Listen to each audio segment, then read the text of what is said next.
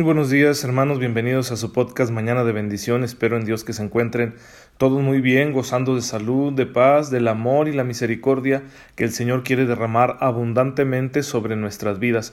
Les envío un cordial saludo, un fuerte abrazo, ya gracias a Dios es viernes, bendito sea el Señor, si hoy ya podemos terminar nuestra jornada y descansar todo el sábado y el domingo, o pues si aún hay que trabajar el sábado, el sábado bien, pues Dios nos dará la gracia y nos va a sostener. Y pues a seguir rezando para que el Señor le conceda a la selección mexicana cada vez más triunfos. Le ganamos a Alemania el campeón del mundo inesperadamente con muy buen juego. Pues bien, ojalá que así sea también ante Corea, que me parece que, que mañana sábado es el partido contra Corea del Sur. Bien, eh, a lo que vamos. Estamos hablando de la Eucaristía porque es el don más precioso que tenemos, es la presencia más segura y más cierta de Jesús en medio de nosotros, la gracia más grande y, bueno, lo que yo he insistido con la celebración de la Eucaristía es que es una fuerza transformadora. Si es Cristo presente con su cuerpo, su sangre, su alma y su divinidad, si esta celebración es el memorial de su muerte y resurrección, si es el don más grande donde Dios nos entrega a su Hijo mediante un sacrificio incruento, acuérdense que hablamos de eso, la diferencia entre sacrificios cruentos e incruentos, mediante un sacrificio incruento Dios nos entrega a su Hijo por amor, hecho pan, hecho alimento, porque Él dijo, nos dice el Evangelio de San Juan capítulo sexto, yo soy el pan vivo que ha bajado del cielo. Entonces, todo esto, ¿para qué? O sea, ¿cuál es el punto? Bueno, el punto es que mi vida sea transformada no en orden a, a, una, ¿cómo poder decirlo?, a un afán de bienestar. O sea, no para que yo me encuentre muy bien en esta vida terrena, que, que ojalá Dios nos conceda estar bien en todo, y como hijos suyos se lo pedimos, pero no es ese el objetivo principal de nuestra vida porque no es nuestra finalidad última. Nuestra finalidad última es hacer la voluntad de Dios para ir al cielo. Por lo tanto, no podemos conformarnos con conseguir solo un bienestar aquí en la tierra. Este bienestar siempre será relativo y además no pocas veces nos estorba en el camino a la salvación. Cuando tú tienes una vida excesivamente cómoda, difícilmente vas a esforzarte por tu salvación, como nos pide Jesucristo nuestro Señor cuando nos dice, ustedes esfuércense por pasar por la puerta estrecha de la salvación. Entonces, una vida cómoda es, un problema. Cuando hay exceso de bienestar, tenemos un problema que no pocas veces nos, engaña, nos envuelve y, empezamos a hacer el mal. Y el mal empieza con la indiferencia ante las necesidades de los demás. Y, la persona que, que, vive cómodamente, pues, eh, puede volverse muy egoísta, deja de preocuparse de los demás, deja de ocuparse de los demás, a veces hasta de sí mismo. Y entonces esos pecados de omisión se van acumulando y es una contradicción con lo que nos pide el Evangelio y, que Jesús nos lo mostró, la vida evangélica nos la mostró con su propia vida. Y nosotros tenemos que hacer nuestra esa vida, llevar estos sentimientos, valores, maneras de actuar de Jesús a nuestra vida. Entonces la Eucaristía es para eso, la Eucaristía es para que Jesús entre en mi vida y la transforme. ¿sí? Por eso yo digo, la Eucaristía es una fuerza transformadora, performativa, por decirlo con un tecnicismo.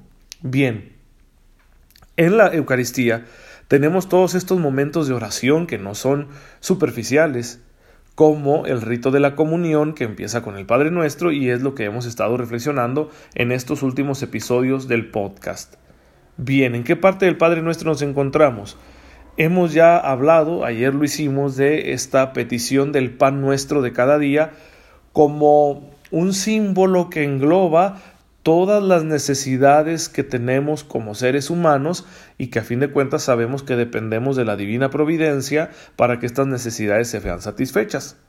Y hablamos de todos estos significados, ¿no? De que queremos que nuestras necesidades básicas queden satisfechas, sí, pero también queremos que Dios nos permita construir un mundo justo donde todo mundo pueda tener esas necesidades básicas satisfechas y que además, pues, le estamos pidiendo al Señor que nos dé el verdadero pan, que es Cristo. Cristo en la Eucaristía, porque sin Él no podemos vivir. Entonces todo eso significa esa petición. ¿Cuál es la que sigue? Sigue la única petición que no es que está, perdón, que está condicionada. Sí, y, si vamos al texto donde nuestro Señor enseña el Padre Nuestro, que es en, San Mateo, ¿sí? en el Evangelio de San Mateo, donde aparece esta oración del Padre nuestro tal y como la rezamos nosotros, porque en Lucas hay otro texto parecido, pero nosotros vamos al de, al de Mateo.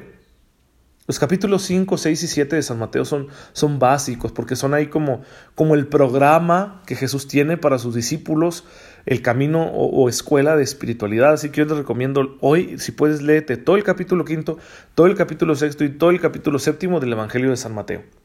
Entonces ahí Jesús enseña el Padre Nuestro y eh, esta petición está incluida. Perdona nuestras ofensas como nosotros perdonamos a los que nos ofenden. Una petición con una condición. Y que Jesús, al terminar el Padre Nuestro, todavía insiste, porque si ustedes no perdonan de corazón a quienes los ofenden, entonces Dios no perdonará los pecados de ustedes. Jesús insiste en esta condición. Le pedimos a Dios misericordia porque hemos visto que el ser humano es necesitado, pero también que es pecador. Tú y yo, y todo ser humano, nos apartamos de la voluntad de Dios y hacemos el mal, de muchas maneras. Algunas podemos decir que no solo son comunes, sino que vamos a, a ponerlo de esta manera. Son resultado muchas veces de una acción casi inconsciente por parte de nosotros nuestras reacciones. Ejemplo, estoy estresado porque vengo conduciendo y el tráfico está muy mal y luego por ahí otro conductor se mete de pronto donde no debe ser y me mete en problemas a mí, tengo que dar un frenazo. Entonces toda esa presión me lleva a un momento de ira, ¿no? Ah, ¿qué te pasa, hijo de la mañana? Bien, pues, ok, no deja de ser un pecado porque es una falta contra la caridad. Pero está motivado, condicionado en gran manera porque yo no, no estaba en posesión completa de mí mismo, ya que yo estaba muy presionado. ¿Sí? No es justificación, pero podemos entender que en estos pecados nuestra responsabilidad moral disminuye, por eso son faltas más fáciles de disculpar. Y sin embargo nuestra vida está llena de estas imperfecciones. Sin embargo, no es lo único, hay también mucho egoísmo, egoísmo, perdón, mucha soberbia, eh, muchos malos deseos, eh, odios, rencores, injusticias. ¿eh? A veces cometemos verdaderas injusticias. Yo sinceramente me pongo mucho a pensar en esto, miren, y lo voy a mencionar. Y, porque yo también en ocasiones he caído en este error de, de oprimir a las personas pobres, ¿sí? De que como es pobre y no tiene recursos para pues para establecer conmigo una especie de, combate, ¿no? Que nos lleve a una conciliación. Ah, no, pues entonces yo no le pago, le pagaré después, ¿sí? Yo también he caído en este error, pero quiero señalarlo ahora de una manera más institucional. ¿Cómo es posible que haya tantos empresarios, verdad, o líderes, eh, o comerciantes, católicos, que a veces pues hasta hacen como cierta manifestación jactanciosa de su fe? Pero luego tú te enteras, porque Dios lo quiere, de lo, injustos que son con sus trabajadores. O sea, los malos salarios, los malos contratos. Entonces, ¿cuál es la diferencia? Ya sabemos que eso sucede en el mundo entre gente sin escrúpulos a la que le importa más el dinero. Entonces, ¿cuál es la diferencia entre el empresario católico y el no católico? ¿Cuál es la diferencia entre el comerciante católico y el no católico? ¿Cuál es la diferencia entre yo, que no soy ningún empresario, ningún comerciante, pero a veces tengo cierto dinero, ¿verdad? Y, contrato el servicio a alguna persona y, no le pago bien o soy injusto con él o le, detengo su dinero. ¿Cuál es la diferencia entonces entre, entre mi persona y aquellas personas en el mundo que hacen constantemente eso? ¿Cuál es el punto de ser católico en ese sentido? Pues bien, ahí tenemos un asunto donde podemos encontrar mucho pecado en nuestra vida, ¿sí? No lo ignoremos, ¿verdad? No lo ignoremos. También eso es comportamiento pecaminoso. Y claro, hay cosas peores todavía, como el asesinato, el abuso, etc. Bien, ¿para dónde voy? Para que entendamos la radicalidad de nuestra condición de pecadores. Y así como en nuestras necesidades, a fin de cuentas, dependemos de Dios. Aunque alguno diga, es que yo trabajo, sí, pero vas a trabajar si Dios te da la capacidad y la oportunidad de trabajar. Es la verdad. Bien, entonces también en cuestión del pecado somos así, dependientes. O sea, no, puedo ofrecerle nada a Dios en reparación por mis pecados. Por eso pido misericordia, le pido a Él que ponga su corazón en mis miserias y me perdone la deuda. Eso es lo que pedimos cuando decimos perdona nuestras ofensas. Y bien, sabemos que Dios es bueno, o sea, la, enseñanza cristiana, el, el, modo como Jesús revela el ser de Dios, nos hace entender la bondad radical de Dios, que la manifiesta haciendo uso de su misericordia, perdonando con generosidad nuestros múltiples pecados. Porque si no, no podríamos vivir libres de esta opresión existencial, espiritual, metafísica que todos llevamos. Sin embargo, sí, aunque Dios esté muy dispuesto a perdonarnos, no de cualquier manera. Sí, la justificación es algo serio. Y entonces Dios le pone una condición, te perdono, con tal de que tú hagas lo mismo. Porque es cierto, también existe esta realidad. Otros me ofenden, otros me lastiman, otros me humillan, otros me traicionan, otros pisotean mis derechos. Otros me han llegado a dañar de maneras incluso muy graves, muy radicales. ¿Qué espera Dios de mí en esas circunstancias? Que yo sea capaz de perdonar, que yo sea capaz de liberar al otro de la culpa, que yo sea capaz de decir, Padre, no le tomes en cuenta a fulanito este pecado, porque no sabía lo que hacía. Que yo me vuelva intercesor de mi hermano pecador que me lastimó Qué fuerte, ¿eh? Pero eso es lo que significan estas palabras del Padre Nuestro, como nosotros perdonamos a los que nos ofenden. Y si yo no perdono de corazón a quien me ofende, entonces Dios tampoco usará su misericordia conmigo. Quiero explicar nada más un detalle ahora. Perdonar a alguien, hermanos, es liberarle de la culpa, no desearle el mal e interceder por él ante Dios. Y claro, seguirle haciendo el bien, por supuesto. Si esa persona, aunque me lastimó, me ofendió, eh, se ve necesidad, ahí voy a estar yo, para ayudarle, para hacerme presente en su vida, ¿sí? para tenderle mi mano, para hacerle un favor. Sin embargo, no significa que a nivel afectivo emocional la reconciliación sea siempre posible.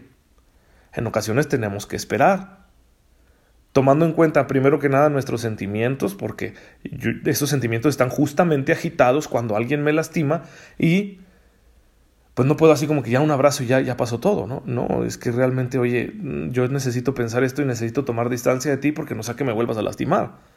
Y eso no es odio, eso no va contra el Evangelio, ¿sí? Y no siempre la reconciliación es posible porque también la reconciliación es obra de dos. Si el otro no se arrepiente y entonces no hay una petición de perdón, pues yo no puedo reconciliarme en el sentido de tener nuevamente la misma relación con esa persona. Pero en mi corazón yo debo haberle perdonado. Y no para darle una cachetada con guante blanco.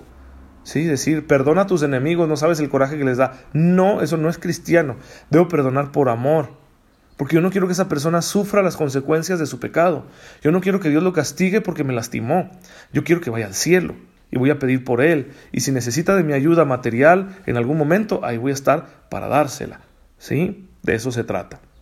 Pues bien, hay que entender esto pues con, con justicia, con verdad, todo lo que representa.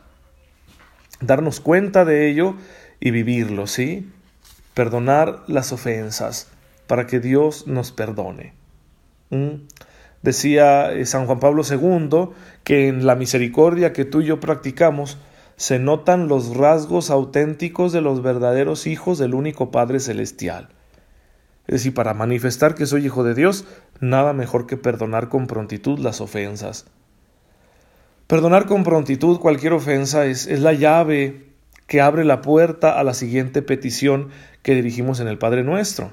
No nos dejes caer en la tentación. Es una súplica de enorme importancia, porque si somos pecadores es porque vivimos bajo tentación. Mañana vamos a describir este, este acontecimiento, este fenómeno de la tentación con mayor detalle.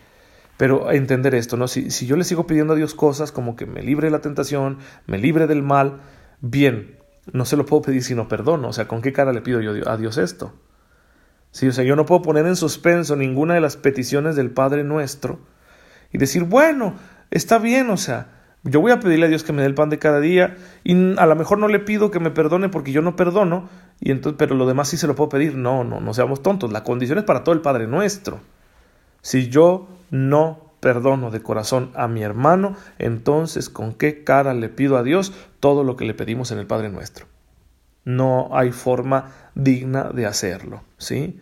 Bien, pues ojalá que esta reflexión nos sirva para que cada vez que hagamos esta oración del Padre nuestro, sepamos lo que estamos diciendo y estemos bien dispuestos a perdonar.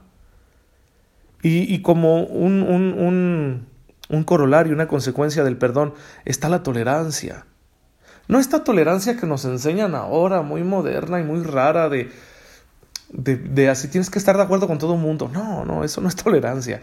No, la tolerancia es la capacidad de ser soporte del otro, aunque tenga muchos defectos, aún en sus malos momentos. Entonces no te claves en el defecto del otro, no lo juzgues, comprende y, tienes que estar ahí para ayudarle y sostenerle. Y esto principalmente en la familia, o sea, por la familia se empieza. Pues bien, Ojalá que también mañana podamos profundizar acerca de esto, porque ya se nos terminó el tiempo y no, no quiero extenderme más. Padre, en esta mañana de viernes te damos gracias, recordando el sagrado corazón de tu Hijo, que tanto nos ama. Ayúdanos, Señor, a aprovechar este amor y a no decepcionarte a ti cuando nos rehusamos a perdonar a los demás. Danos la gracia de ser siempre misericordiosos. Tú que vives y reinas por los siglos de los siglos. Amén. El Señor esté con ustedes. La bendición de Dios Todopoderoso, Padre, Hijo y Espíritu Santo, descienda sobre ustedes y los acompañe siempre. Gracias por escucharme en esta mañana. Nos vemos mañana sábado si Dios lo permite.